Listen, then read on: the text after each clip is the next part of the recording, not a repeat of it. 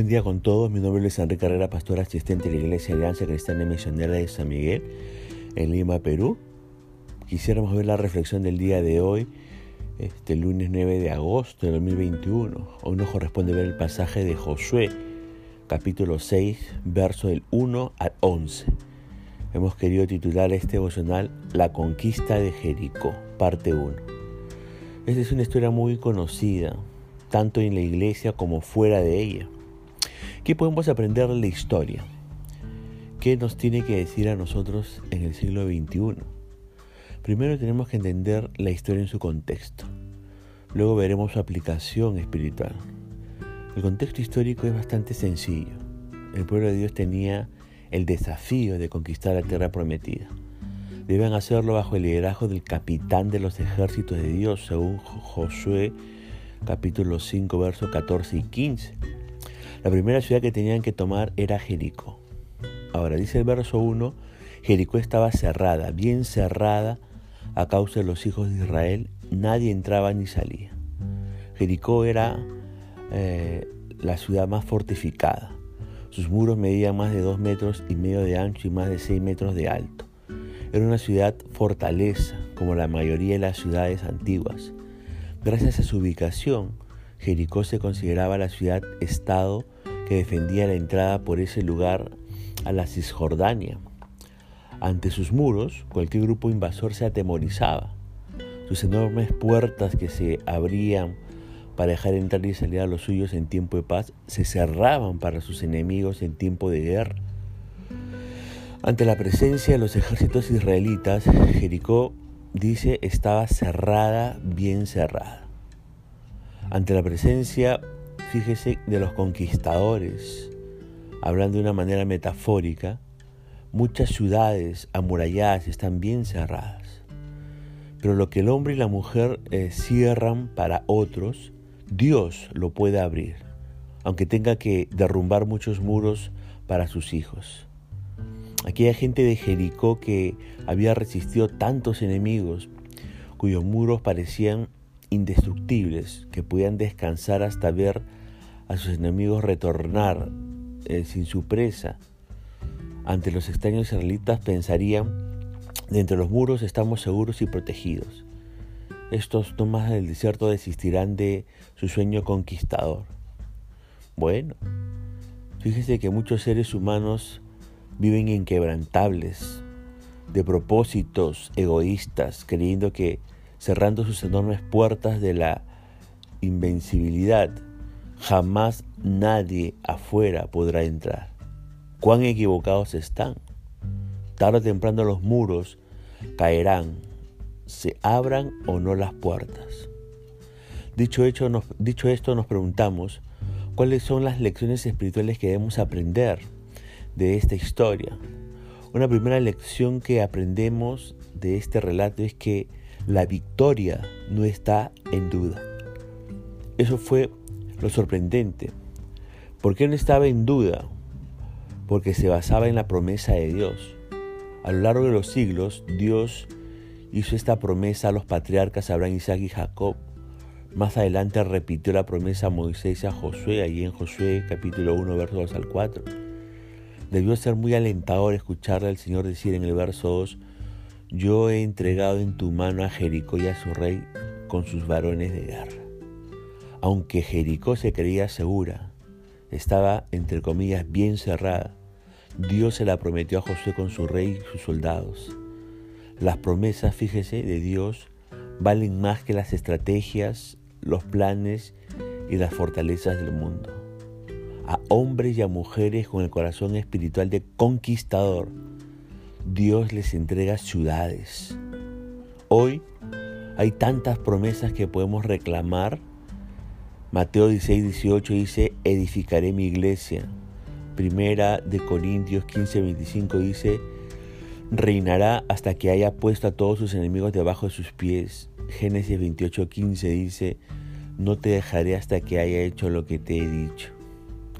La segunda lección que aprendemos lo vemos en los versos del 3 al 5, que dice así, rodearéis pues la ciudad todos los hombres de guerra yendo alrededor de la ciudad una vez, Y esto haréis durante seis días.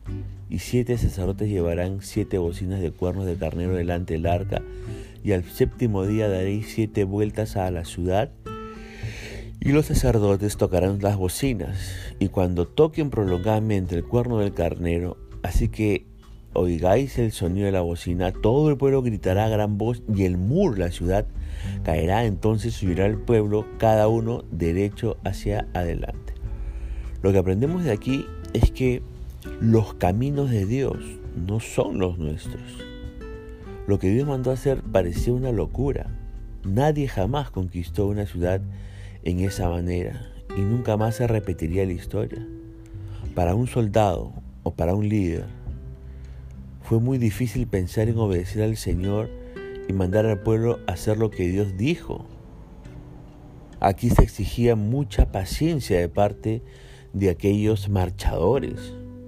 Ahora, fíjese que el éxito en la obra de Dios como la iniciación de congregaciones o como la evangelización conquistadora se produce por la paciencia de hombres y mujeres que creen en la palabra de Dios. Pero también en el ministerio cristiano tenemos que estar preparados para hacer cosas extrañas, cosas que no tienen mucho sentido humanamente hablando.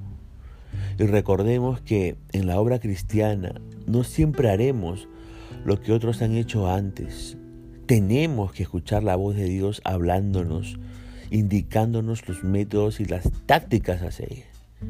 Este es uno de los más grandes desafíos que enfrenta la iglesia en la actualidad. Cosas que funcionaron antes quizás ya no funcionen. Lo que Dios hizo antes quizás no sea lo que Él hará ahora. Cada generación tiene el desafío de escuchar la voz de Dios y seguir sus órdenes que tienen que ver con la conquista. En los versículos 4 al 6 está nuestra tercera lección y tiene que ver con la naturaleza espiritual de la batalla. Sí, la naturaleza espiritual de la batalla.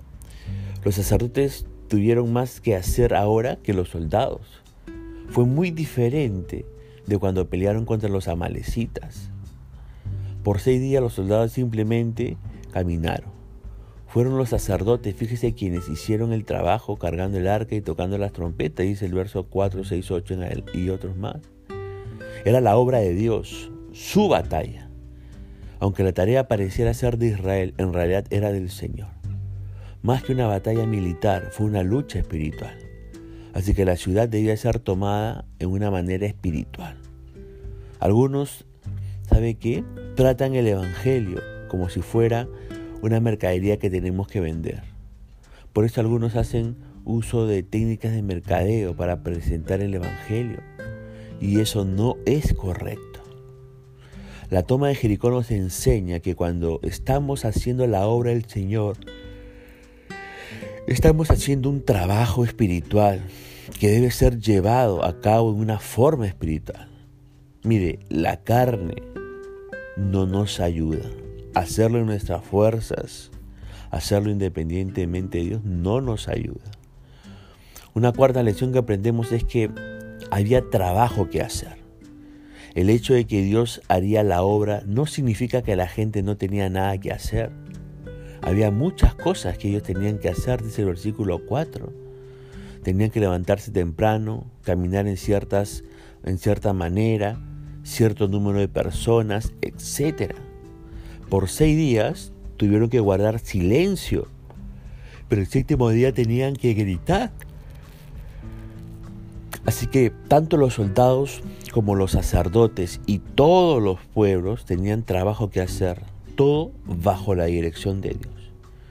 Es interesante notar todas las instrucciones detalladas que Dios, dio a su pueblo. A veces debemos guardar silencio y no hacer nada. En otras oportunidades tenemos que gritar y actuar enérgicamente. Pero ¿sabe cuál es la clave? La clave siempre será la obediencia. El pueblo obedeció antes de que caigan los muros delante de nosotros y podamos conquistar tenemos que aprender a obedecer a nuestros líderes. En el silencio, ¿sabe qué? Podemos nosotros meditar en Dios y meditar con Dios. Es un tiempo de estar en la presencia de Dios para encarar los muros que tenemos que nosotros derribar en nuestras propias vidas. Así que punto final para la reflexión del día de hoy, deseando que la misericordia y la gracia de Dios pueda alcanzar su vida y su familia. Conmigo Dios mediante será hasta el día de mañana, viendo la segunda parte de este capítulo 6 y que el Señor le bendiga.